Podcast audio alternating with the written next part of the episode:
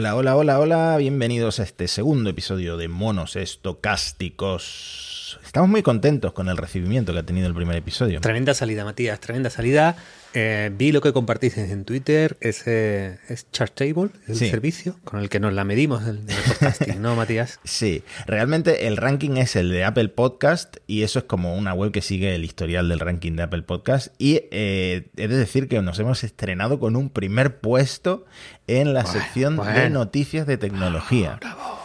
Bueno, te- un octavo puesto en la sección de noticias, pero eh, ahí eh, competimos con Federico, competimos con gente ya... Estamos ahí ya, Federico Alsina, nosotros. Pero yo, Matías, eh, creo que nuestro camino, nuestro crecimiento puede ir mejor, puede ir a más. Y vengo con una idea revolucionaria para nuestro podcast y para el mundo del podcasting en general. A ver, cuéntame. Creo que lo que nos falta, creo que la, la guinda al pastel, Matías, en este podcast es el tener secciones. Secciones. Sí, yo creo que los podcasts de éxito del futuro tendrán secciones. Como en la radio, ¿no? Tiki-taka, eh, cortinilla, nueva sección. Sí, una cortinilla así como ochentera. y ti, ti, ti, ti, Antonio, a mí me hace gracia música. que tú llegues al mundo del podcasting de, de nuevas y ya lo quieras revolucionar. Claro, claro, es una, la mentalidad que... Oye, yo hice un podcast también de inteligencia artificial ¿Ah, sí? en, la, en la etapa de Chataca que se llama CAPTCHA. Y lo hicimos con gente muy top, muy buena, con un equipo, bueno, el equipo de Chataca que funciona, funciona fenomenal. Así que, bueno, en ese sentido tengo una mini experiencia. No, no estoy en tu nivel, Matías, pero bueno, a veces cuando estás tan metido en una disciplina, hace falta alguien que refresque, ¿no? Que venga con una idea nueva e innovadora, transgresora, como es tener una sección en el podcast. A ver, ¿qué secciones has pensado? Y vengo con, con dos ideas, ¿vale, Matías? Para que tú las evalúes, que eres el experto. Primera idea, la sección ideas random, Idea, ¿vale? Ideas random. Y, y va a poner, proponer un nombre que a ti no te va a hacer gracia, A ver. que a ti no te va a hacer gracia, Matías. El, el nombre original era Puerta Grande o Enfermería. Pero como tiene una referencia a la toromaquia y tú no eres muy, muy, muy amigable, no, no, no, no es, no Claro. es algo que te, que te emocione, A que te, que la te motive. es muy boomer, Antonio. Eso ha quedado atrás. Pero, Claro. a ver, también hay expresiones como valor y al toro, etcétera, que se siguen usando y Mm. no me parece mal eso, porque creo que intuyo por dónde vas, ¿no? Es Vale. calificar ideas por puerta grande o enfermería. Enfermería. Es decir, esta, esta idea que ha empezado a surgir o este proyecto sobre IA va a triunfar, y ahí nos tenemos que mojar, Matías, o va a ser un completo y absoluto desastre. Entonces, puedes elegir el nombre Boomer, Puerta Grande o Enfermería, o el nombre Zoomer, que es idea random. Pues venga, me voy a quedar porque es como autoexplicativa con, eh, con la expresión esta torera. Pero, una Sí. cosa, yo Sí. para vaticinar el futuro y para mojarme soy un desastre. Casi nunca atino, ¿eh? Claro, yo ahí eh, jugaré una baza, que es una ventaja de los podcasts, Matías, que nadie se va a tu podcast de hace un año a escucharlo. Dentro de un año triunfa y siempre podemos alegar, nosotros ya lo vimos. Estábamos seguros de que iba a triunfar, Bueno, nadie lo va a comprar. Por ahí nos podemos, sal- eh, podemos salvar. Pero eh, si empiezan estos podcasts a integrarse con el Whisper este que te va haciendo las transcripciones y luego eso se puede localizar en Google o eso incluso el chat GPT lo va, lo va indexando, ¿no? Pues eh, Mm. juega en nuestra contra. Pero, pero bueno, me gusta, me gusta la idea, me gusta, me gusta la idea. Vale, perfecto. La otra idea es para más adelante. Hoy yo creo que podemos estrenar Puerta Grande o Enfermería. Yo creo que podemos ir ahí. Y podemos poner un pequeño paso doble de música. Podemos eh, buscar ahí un tema, Matías. La otra eh, sección iba a ser Pregunta a un mono. Que es que cuando tengamos más comunidad, más gente participando, pues en los comentarios de Evox o de la lista de correo por Twitter, que nos puedan decir temas que quieren que tratemos en, en el podcast. Pero yo creo que esa es para más adelante. Empezamos, nos centramos en triunfar y en el éxito de la primera sección y luego la, la otra, si te parece bien. Vale, perfecto. Pero mantenemos la sección de noticias y tema principal, que era la estructura de... Sí. No, no desmontamos nada el segundo episodio, simplemente ampliamos. Vale. Perfecto. Me gusta, me gusta. Las noticias de la semana. No tenemos cortinilla todavía. Si quieres lo digo como así. Noticias. Se confirma lo que comentábamos en el primer episodio de este nuevo acuerdo Microsoft OpenAI y mm, lo único que no está confirmado, pero eh, hasta Bloomberg lo da por válido, es la cifra, pero bueno, inversión mil millonaria de Microsoft en OpenAI para, bueno, afianzar y asegurarse, por ahora, proveedor de la nube y en el futuro próximo servicios de OpenAI integrados en los servicios de Microsoft, ¿no? Sí, el paquete va completo, son 10.000 millones de dólares, lo que apunta a Bloomberg de inversión. No se ha filtrado todavía el contrato con todo el detalle. ¿Te acuerdas que había como cláusulas que sonaban muy ventajistas para, para Microsoft? no sabemos a ciencia cierta si al final va a ser así. Pero lo que sí han anunciado desde las dos partes es el plan claro. Eh, Azure y Microsoft va a tener la exclusividad de, de, de, ser la nube de la plataforma como servicio que integra las, las APIs de, de, de OpenAI. Integración fuerte, Bing, Office, eh, GitHub, Copilot, pues bastante confirmada. Y bueno, te, voy a leer el literal de Microsoft porque se vienen arriba. Es verdad que si tú tienes que justificar que te vas a gastar 10.000 millones a algo, tienes que ponerlo en valor.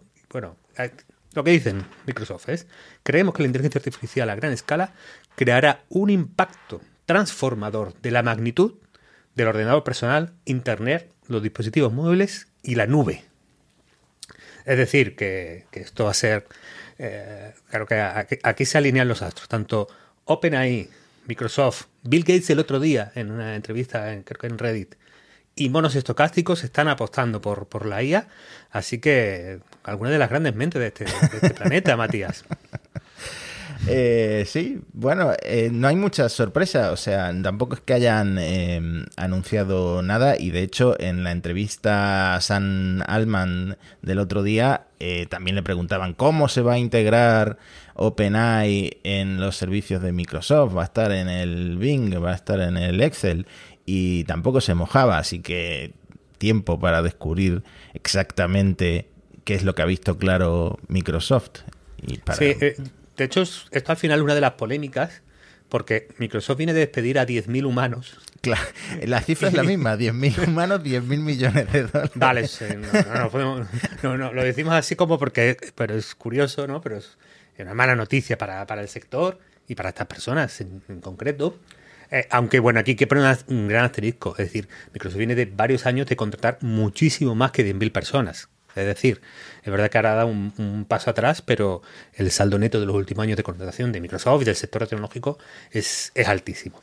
Dicho sea esto, encajamos con otra polémica, Mati, que es la noticia, la exclusiva que ha dado Time, en la que apuntaban a que OpenAI para, para, para la labor, digamos, de ese trabajo de eh, detectar en el entrenamiento de GPT-3 pues el lenguaje sexista, racista, eh, violento, de odio, etcétera, eh, ha utilizado pues eh, mano de obra keniata a través de una intermediaria que se llama Sama y OpenAI pagaba como unos 12.50 dólares la hora a esta intermediaria y esta a, finalmente hacía que llegaran a los trabajadores que hacían esta labor de Kenia pues dos dólares la hora. Esta era eh, la misma intermediaria que usaba para moderación eh, Facebook, ¿no?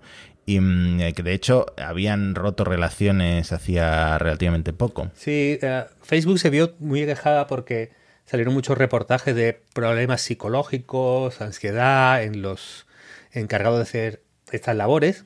También es verdad que el contenido que circula por Facebook en muchos casos, eh, violencia explícita en vídeo, cosas muy malas con, con niños también. Eh, claro, era de un impacto creo que mayor que si analizamos GPT-3 de dónde ha aprendido. ¿no? Le, hemos echado 10.000 libros, hemos echado las web más populares que se han enlazado desde Reddit, ¿no? el, el, digamos el dataset del que ha partido GPT-3, en el que probablemente no hubiera cosas tan graves. Yo aquí creo que la opinión sobre esto es la misma opinión que tiene todo el mundo ya preconcebida sobre la globalización y la, y la externalización de, de trabajo fuera, ¿no? Entonces, creo que todo el que piense de una manera ya respecto al fenómeno ya va a opinar igual respecto a esto. Yo estoy mirando en Hacker News, eh, que es interesante porque hay keniatas del sector tecnológico que opinaban por ahí, ¿no? Y por lo general, la media de la opinión de los keniatas y los africanos era quizás, creo yo, menos negativa que la opinión desde Occidente. Hmm. Sí, porque aumentaba el, salario. O sea, Sama, que es la intermediaria esta que usa OpenAI, pagaba 2 dólares la hora y el sueldo medio en Kenia es de un dólar 25 la hora. Bueno, pagaba hasta 2 dólares la hora, no es que todos cobrarán lo mismo.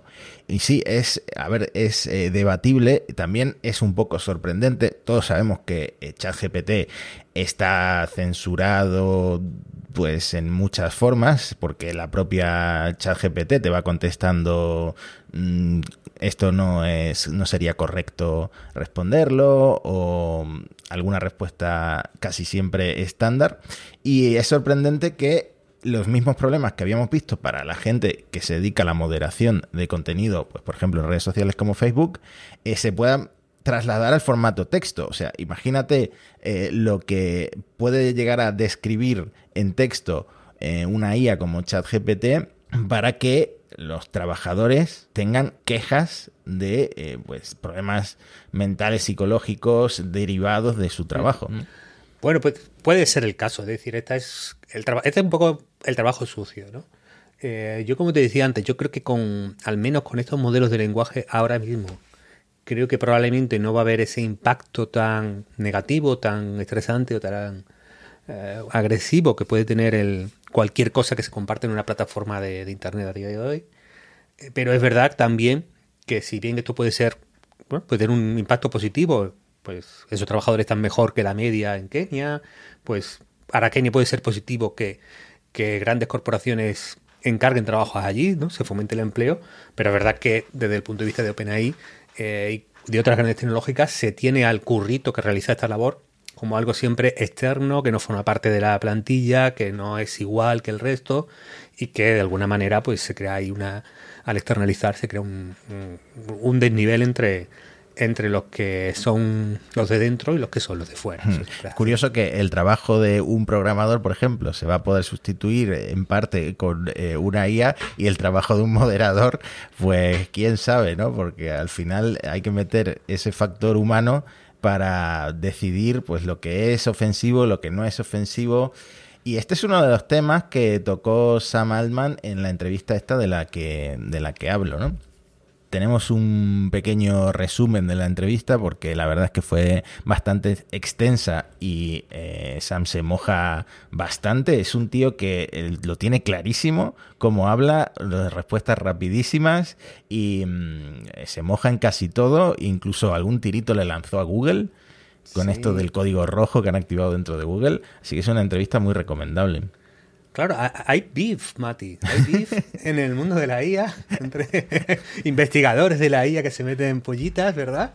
De hecho, el, jefe de Meta le, no, dio una declaración a, en una entrevista a CDNet, eh, a ZDNet, perdón, en la que venía a decir que, oye, que lo que ha sacado OpenAI Oye, que esto prácticamente en el laboratorio lo tenemos todos, ¿eh? que solo lo, han hecho público, pero a, su nivel estamos todos, que no es para tanto, que no nos flipemos tanto. ¿no?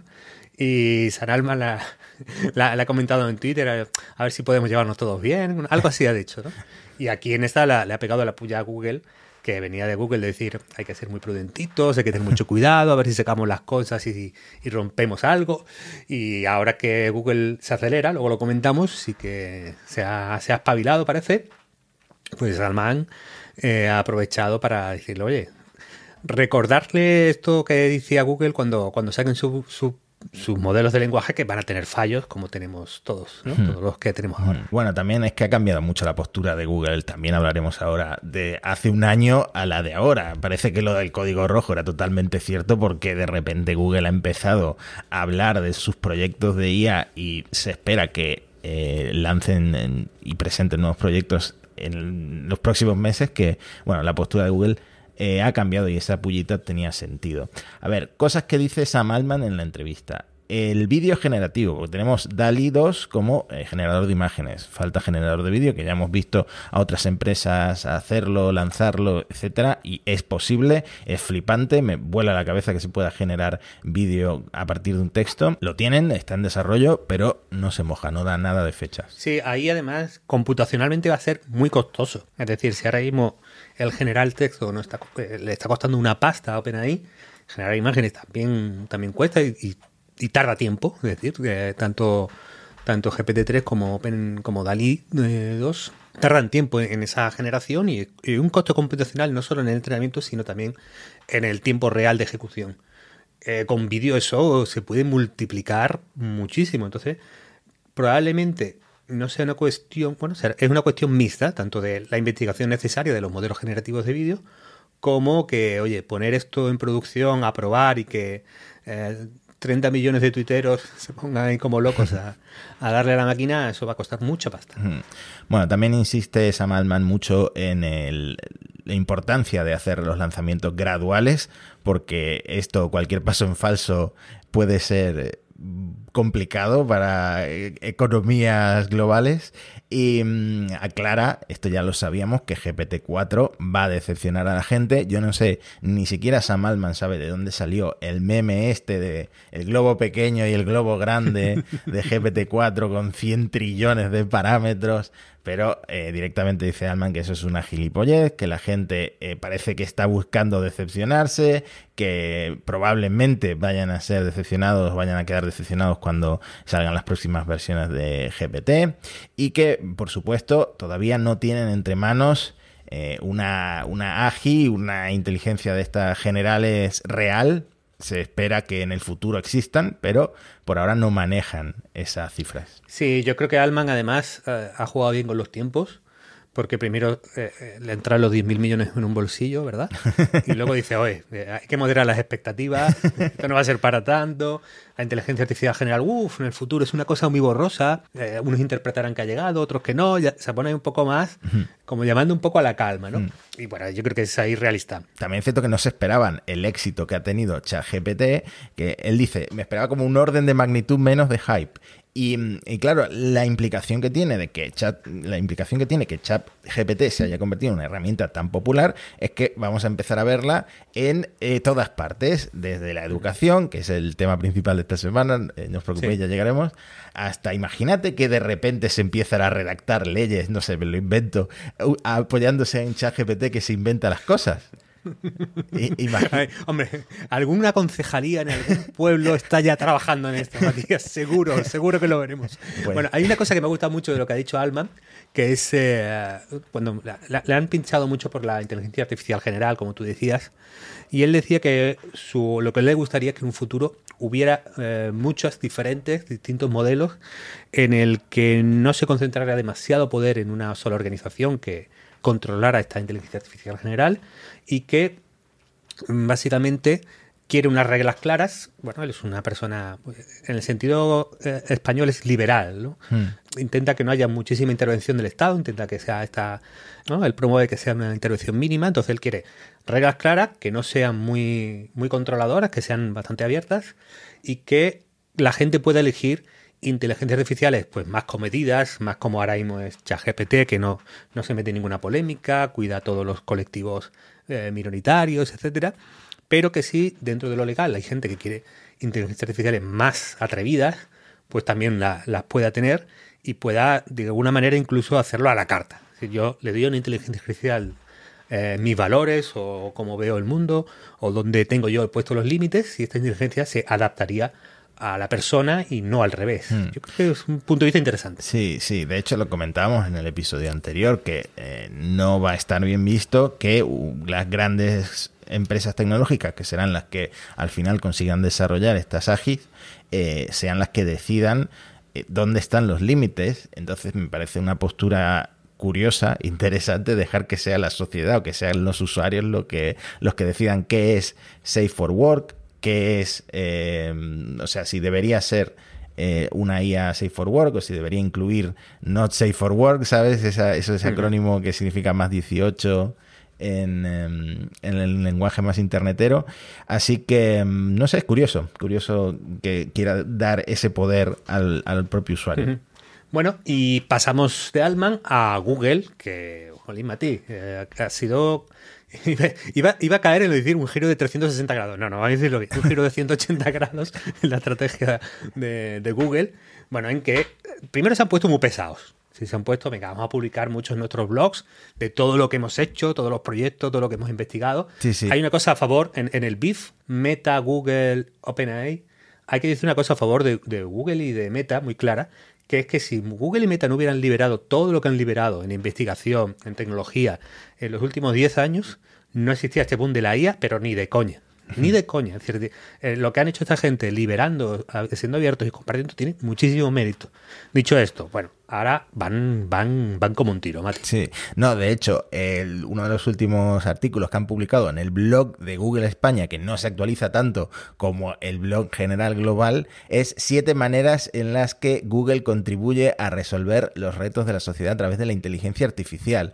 Esto es claramente que se han picado y, que están diciendo, a ver, que nosotros ya estamos aplicando IA, eh, tenemos implementada en un montón de cosas que están ayudando a la sociedad y lo peor de todo es que te vas un poco, haces un poco de scroll en el blog y llegas a tres maneras en que la IA está acercando tecnologías útiles a todo el mundo. O sea, no paran de publicar claramente picadísimos con, con, OpenAI y con lo que está pasando. O sea que esa teoría de que Sundar Pichai le dio al botón de alerta, alerta roja, me la creo a pies puntillas por todo lo que están al final eh, publicando para cambiar un poco el discurso. Eh, Google también ha estado en despidos masivos, creo que Google se ha ido a 12.000, si no me acuerdo mal. Bueno, en ese entorno, en ese orden de magnitud de, de despidos, pero donde no ha tocado es en, en inteligencia artificial.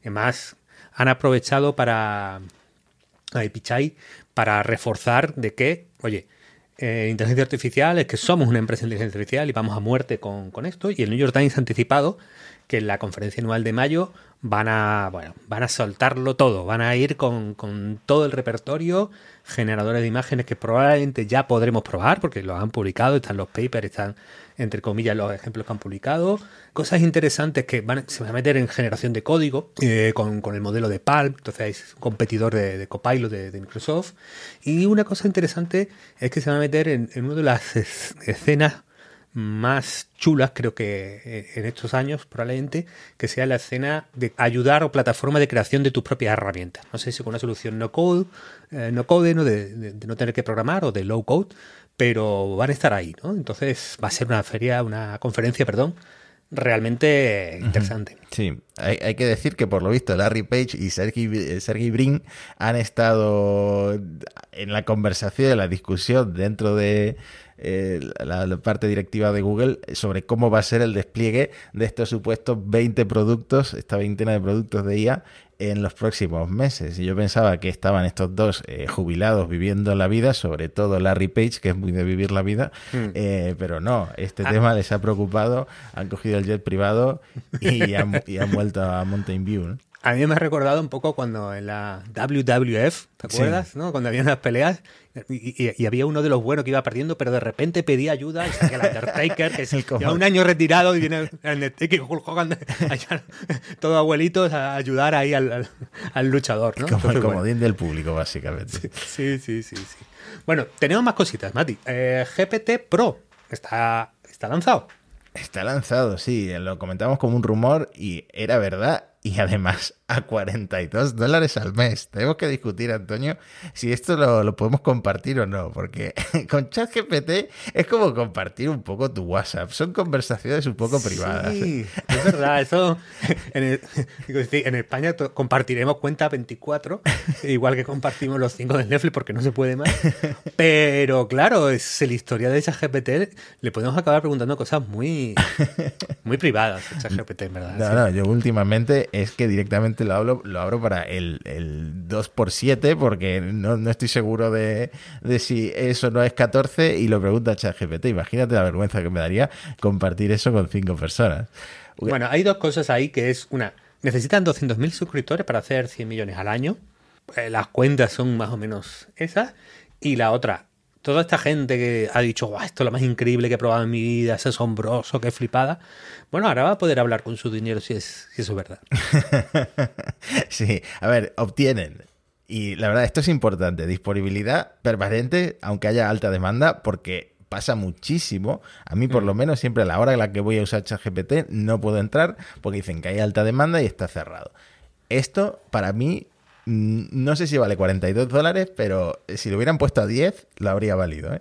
Sí. Mucho más rápido. Hay algún vídeo eh, de alguien de alguien probándolo y es cierto que va bastante más rápido y prioridad para las nuevas funcionalidades que vayan lanzando. Sí, sí, sí. Bueno, eh, vamos a ver. Yo mientras funcione relativamente con algo de disponibilidad el, el, el gratis, no voy a pillarlo pero no lo descarto porque también estoy haciendo mis pequeños scripts en Python y me ayuda bastante. Bueno, veremos, veremos. Pero lo importante, Mati, llegamos en el guion al momento de la verdad. A nuestra sección, puerta grande o enfermería. Escoge, bueno, que tenemos ahí, el- no- no- no- tenemos un guion en el que hay como 14, 14 proyectos, ideas. Bueno, e- escoge alguna y, y- y tienes que ir a por ella, Mati. Voy a escoger una que eh, de hecho no me lo esperaba y de repente tuiteaste eh, un obituario mm, por si me muero yo. Esto me parece, me parece eh, un uso. Mira, Mati Zavia, un crossfitero y podcaster de España, eh, ha fallecido, él tal, tal, tal, en Málaga, nació no sé cuánto, estudió en la Universidad de Málaga. Uno de sus eh, mayores hitos fue cuando lo siguió Rosalía, la podcaster Rosalía, no sé dónde se inventa que Rosalía es Mm. Ahí se podcaster. inventa un poco la... Y la parte que más gracia me, me hizo es eh, Matías y Survive, ¿no? Como que siguen eh, vivos eh, su esposa Elena, Paco de la Torre y el dueño de Mercadona, Juan Roch. Esto, la verdad, eh, Antonio, yo no sé qué datos le metiste, pero esto no va a tener mucho futuro como redactor de obituarios, ¿eh? Buah, bueno, bueno, enfermería. Enfermería, Enfermería, claramente. enfermería, claramente. Bueno, yo creo que está bien para trolear, ¿no? Es decir, jugar con que algún amigo tuyo se muere, decir cosas divertidas, ¿no? bueno, yo tengo otro que, que- que se llama Figuras Históricas, ¿vale? Este ha dado bastante que hablar. Es una aplicación de, hecha por un desarrollador jovencito, 25 años, Siddhan Kada, Shada, perdón, Siddhan Shada, creo que de origen indio, trabaja en Amazon y utiliza la inteligencia artificial para esto de poder hablar con personajes, ¿no? Ya vimos Character.ai, que, que dio que hablar. Lo interesante de figuras históricas, historical figures, de- del amigo Chada, es que puedes hablar con figuras históricas muy especiales. Por ejemplo, puedes hablar con Goebbels, ¿cierto? Eres un interesado en la historia de Alemania en el siglo XX, pues puedes intentar tener una conversación con Joseph Goebbels y a ver su opinión sobre algún aspecto de la vida que a ti te preocupe y quieras su parecer, ¿no? Ahora, eso sí, si quieres hablar con Hitler, eso es un- ese premio. Cuesta 500 monedas dentro de la aplicación o 15 dólares con 99 céntimos eh, para, en dinero de, de verdad. Así que, eh, bueno, yo creo que en los negocios a veces hay que arriesgarse, Matías. Aquí yo creo que Chada opina igual que, igual que yo en este sentido, pero creo que el modelo de negocio imito a los jefes del nazismo eh, con inteligencia artificial para que puedas hablar con ellos, yo creo que no va a ser el gran, el gran servicio de la IA, no le veo tanto futuro, así que la condeno también a, a enfermería. No, no, no va a funcionar. Eh, vale, mira esta propuesta. NPCs y jefes finales de los videojuegos como inteligencias artificiales. Hay que replantear el juego desde cero, dice la gente de Eidos. Esto no, va a tardar 0, en salir un juego eh, básico, rollo aventura gráfica, en el que tú puedas introducir el, texto, conversar con los NPCs y con los personajes como, como te dé la gana y que tengan una respuesta que sea convincente, inteligente. Yo creo que esto a nivel juego indie eh, va a estar ya aquí. Sí. Y, mm, y a nivel eh, GTA 6 quizá no llegue, pero GTA 7 no tengo ninguna duda de que este tipo de IAs más avanzadas van a tener mucho que decir en esos desarrollos. Así que puerta grande, claramente, ¿no? Puerta grande. Y yo tengo otro puerta grande y con esto terminamos la sección, que es el Photoshop con palabras. Es eh, ha salido un paper de Instrupix to Pix, ¿vale? Que se puede probar en Hugging Days, o se puede probar en Playground. Pondremos los enlaces en la, en la- newsletter, ¿vale? Y en la descripción del podcast. Playground, de hecho, es un proyecto interesante. Un día ha- hablaremos un poco más de ellos, ¿no? Y básicamente tú le metes una foto, o la has podido generar con, con Stable Diffusion, o con DALI, o con Midjourney, o puede ser una foto normal, ¿no? Y la editas diciéndole lo que quieres que pase en la foto, con eh, texto natural. He hecho dos o tres pruebas y de momento el resultado es un poco irregular, pero te entiende bastante bien. Te- tengo una foto en Sacaba con mi hija, con Daela. Bueno, Sacaba es una playa con edificios de aspecto un poco soviético de los 70 detrás, aquí en Málaga. Y No es el eh, único edificio bueno, brutalista de Málaga, por alguna Ah, razón. Ahí está, ahí está. Y digo, venga, píntame nieve en esta foto de Ensacaba. Y te pinta nieve, pero no, no modifica la cara mal. Ah. Luego digo, venga, cambia el fondo y pone un barco. Y pone un par de barcos, de estas veces que te ponen más de, de la cuenta.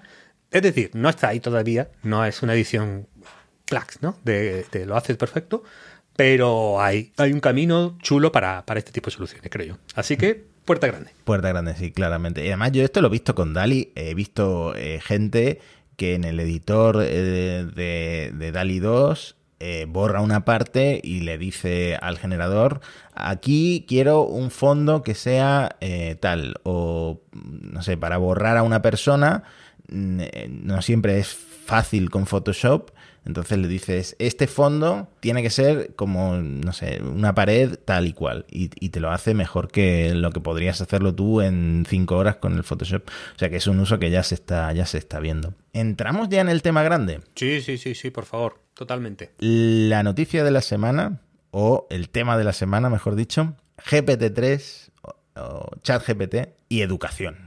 De hecho, tú lo has titulado también eh, un poco boomer porque te basaste en una canción ochentera. ChatGPT trajo terror en el profesorado.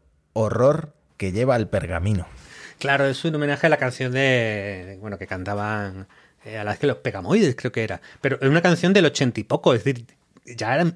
Matías, tú eres como millennial, ya no eres muy joven, tío. no, no, no. De hecho, yo nací en el 89, así que soy ochentero también. Sí, sí. Bueno, el caso es que, yo distingo que, me, da la impresión de que ha habido como dos fases y todavía no hemos acabado. Primera fase. Hoy vamos a cortar esto porque los chavales están haciendo los deberes y los trabajos con ChatGPT. Las escuelas de Nueva York lo prohíben, pero claro, estas prohibiciones son muy sui generis. Es decir, tú puedes prohibirlo en los ordenadores en los que tienes control, los del propio centro, o si ofreces wifi, pues en la red, en la red eh, a la que acceden los chavales a través de la, de la institución, ¿no? A través de ese wifi. Pero si el chaval lleva su móvil y tiene conexión de datos, olvídate. En su casa, olvídate. Es decir, esa prohibición es muy, muy generis. Entonces, los que iban a la contra dijeron, bueno, vamos a usar herramientas que detecten si algo se ha hecho con IA. Bueno, por ejemplo, está GPT-0, está Check4AI, pero me parece que la han probado poco. Porque yo, yo, he hecho tres o cuatro pruebas y GPT-0 no se entera de nada, te la puede saltar eh, y además, eh, si lo que al final hace GPT-0 es decir, bueno, hay más variabilidad eh, léxica ¿no? en, en, el léxico y en las expresiones humanas que en las del, del chat. Uh -huh. Creo que ha visto pocos deberes de la ESO el que ha hecho GPT-0. Pero bueno, el caso es que puedes coger todo el trabajo, te lo haces con ChatGPT y metes 14 palabras aleatorias por todos lados raras, ¿no? Ya te has saltado GPT. Hmm. No, es una guerra que no van a ganar, creo yo. Entonces, esta primera línea de vamos a cortarlo, creo que está siendo superada ya. Uh -huh.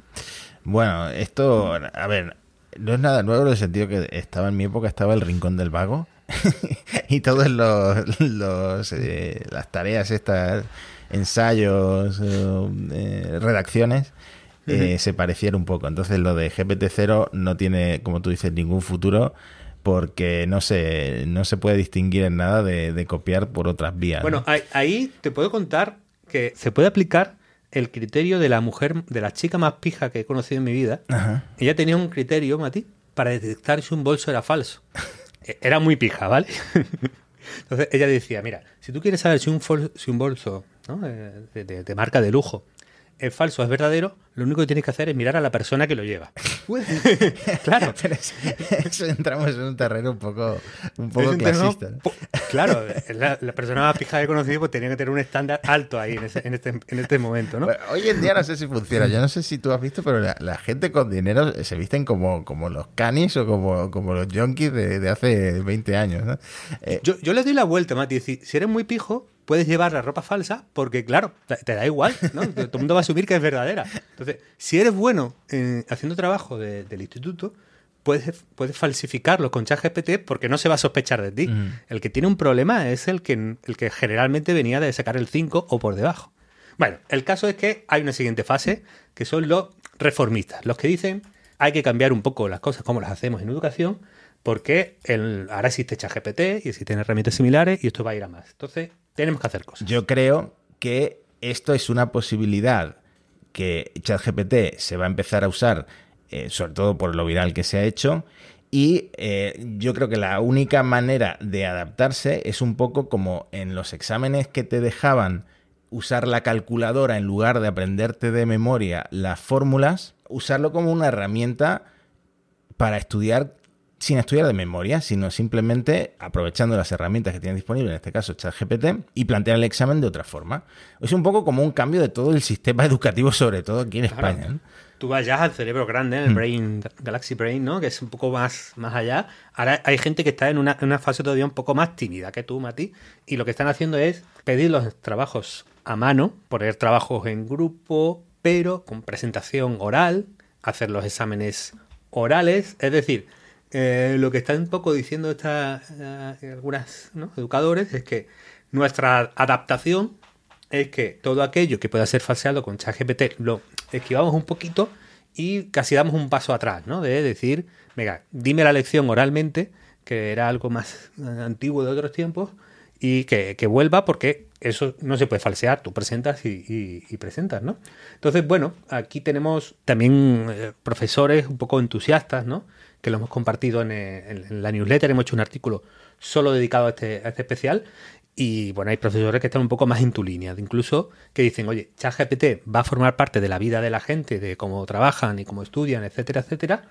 Eh, por lo tanto, tenemos que enseñar y educar a usarla, porque, eh, bueno, ChatGPT tiene errores, producen las alucinaciones, todo lo que comentamos en el primer capítulo, y por lo tanto, hay que, hay que contar con él. Hmm, volviendo un poco a la entrevista de Sam Altman, él lo ve clarísimo. Esto no hay vuelta atrás y lo que hay que hacer es adaptar la sociedad a las inteligencias, eh, pues en el futuro generales y ahora mismo generadoras eh, de texto, por ejemplo.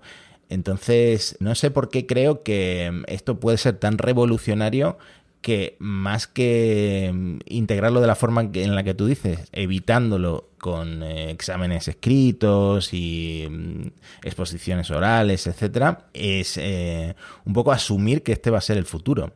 O sea, estoy con, totalmente estoy con estos últimos profesores que has dicho. Sí, hay una pieza en Genbeta que, que lanzamos en nuestro artículo, eh, que es de, de Eva Rodríguez. Intervienen varios educadores, profesores de distintos niveles, instituto, universidad, ¿no? Y hay, dos, eh, dos, posiciones.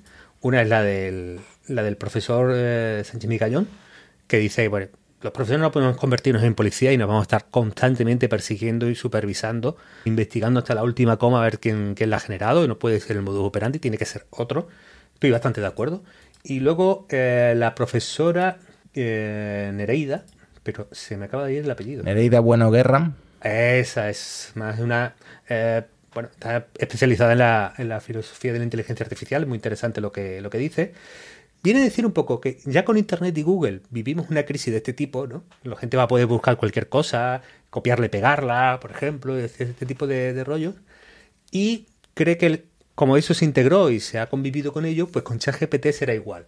Y aquí yo traigo una cosa, Mati, que es, yo creo que no vas, ahí discrepo a lo mejor un poco de la, de la profesora, porque si vemos lo que está haciendo ChatGPT con algunos de los exámenes, la gente le está poniendo exámenes a ChatGPT y el nivel que demuestra, creo que igual, igual que Google Internet no es, ¿no? yo creo que va a ser diferente. Sí, porque ya ha probado varios exámenes importantes, ¿no? Incluso el examen de la licenciatura de los médicos en Estados Unidos. También un, un MBA. Repasamos los exámenes uno a uno, mejor. Sí, sí, mira, tenemos por aquí. Examen para la obtención de licencia médica en Estados Unidos, paper en medrix.org, eh, ha sacado un aprobado.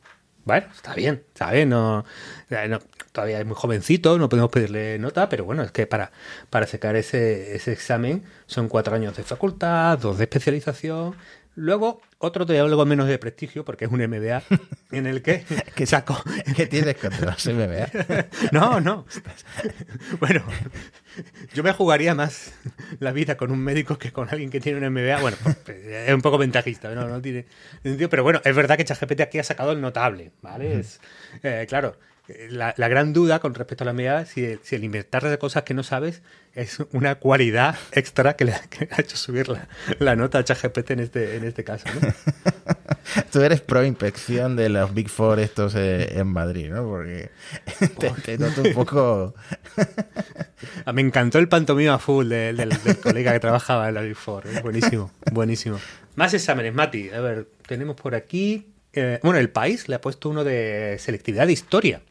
Ah, este es muy bueno. Hmm. Sí, aquí, bueno, el artículo está cerrado, es de, de pago del país, solo para, para suscriptores, pero sí os podemos contar de que, eh, bueno, la inteligencia artificial aprueba por los pelos. Sí, ¿vale? eso, eso es curioso porque uno pensaría, bueno, tal y como está la educación y tal, sacará un sobresaliente ChatGPT, pero no.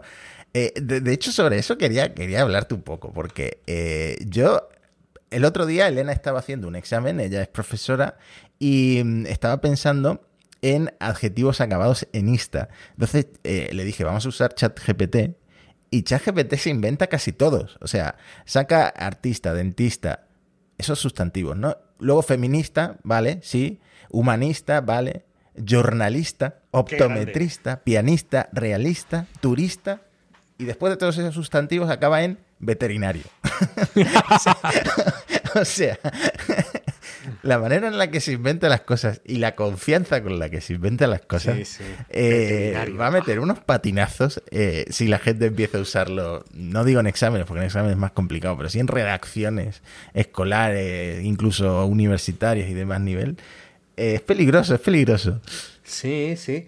Fíjate que en Cataluña, la vanguardia también les ha puesto un examen, el de CES, una universidad, y dice que el resultado, eh, física, mates y filosofía, fue desde excelente a solo correcto. ¿Vale? Ahí, eh, además, lo que no recuerdo, también es un artículo que está cerrado, bajo suscripción, si lo hicieron en catalán o si, si fue en español, pero bueno, creo que los exámenes son en catalán. Así que bueno, otra, otra prueba superada por ChatGPT. Y luego hay uno que ha suspendido, que es el de acceso a la abogacía en Estados Unidos, pero los investigadores que han hecho un poco el punto dicen, lo ven tan cerca de aprobar que dicen que en, en menos de 18 meses ellos ya, ¿no? ya se hipotetiza. GPT-4 lo pasará. Sí, a esto, no- a esto no le falta nada para, para mejorar. De hecho, de- no sé qué ejecutivo o, CTO, no, el CTO no era, de Meta, eh, se- sería uno de los VP de, de inteligencia artificial que dijo que eh, ChatGPT no es, no es nada. El, es, me imagino que porque saben que hay cosas más potentes en, en camino.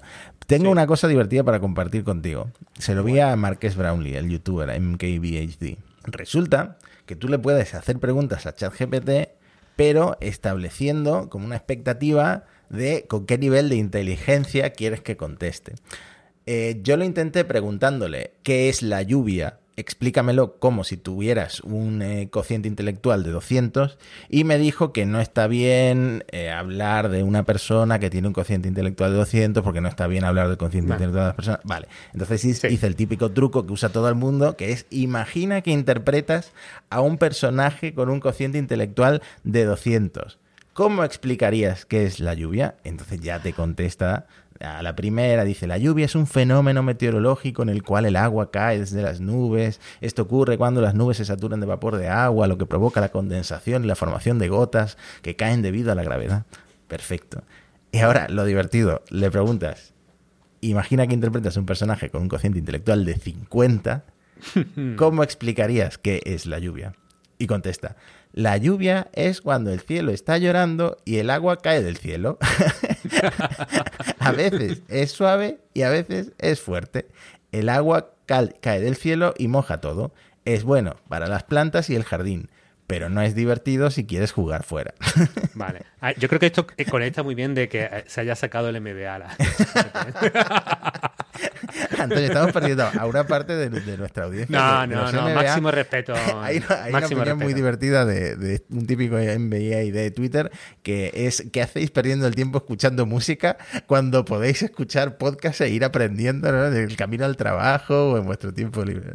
Eso, eso es muy de MBA. Bueno, pues claro, la- nuestra gente escucha este podcast, pero bueno, esto, todo el, todo el cariño, todo el respeto. Tengo amigos con MPA, no, no sé.